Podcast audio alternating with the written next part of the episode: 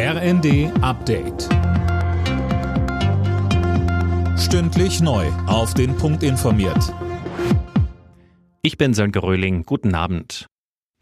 Boris Pistorius ist nun offiziell neuer Bundesverteidigungsminister. Er wurde am Vormittag im Bundestag vereidigt und hat sich auch schon mit seinem US-Amtskollegen Austin getroffen.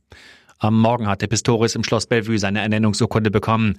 Bundespräsident Steinmeier sagte da. Für all die kommenden Herausforderungen und notwendigen Reformen benötigen Sie jetzt kühlen Kopf, gute Nerven, Führungsstärke, klare Sprache und politische Erfahrung. Dass Sie all das haben, haben Sie in anderen anspruchsvollen politischen Ämtern gezeigt, darunter in zehn Jahren als Innenminister des Landes Niedersachsen. Morgen muss Pistorius bereits eine wichtige Entscheidung treffen. Bei Gesprächen mit den Verbündeten auf der US-Airbase Rammstein geht es um die Lieferung von Kampfpanzern an die Ukraine.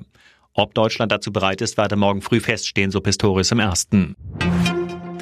In Frankreich sind über eine Million Menschen gegen die Rentenpläne der Regierung auf die Straße gegangen. Alle Gewerkschaften hatten zum Streik aufgerufen.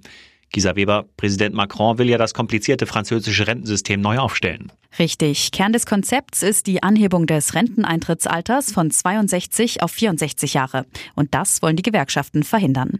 Macron will aber trotz der Proteste an Reform festhalten und betont, dass es im Gegenzug eine höhere Mindestrente geben soll. Ausgefochten ist das Thema also noch lange nicht. Für den 31. Januar haben die Gewerkschaften bereits einen neuen landesweiten Streik- und Aktionstag angekündigt. Deutschland hat so viele Einwohner wie noch nie. Zum Ende letzten Jahres waren es 84,3 Millionen, schätzt das Statistische Bundesamt. Das ist ein Plus von 1,1 Millionen im Vergleich zum Vorjahr. Der Grund, die Zuwanderung lag auf einem Rekordniveau.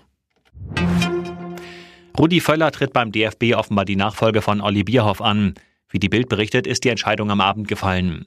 Völler war schon im Jahr 2000 mal Teamchef. Zwei Jahre später wurde die DFB 11 Vize-Weltmeister.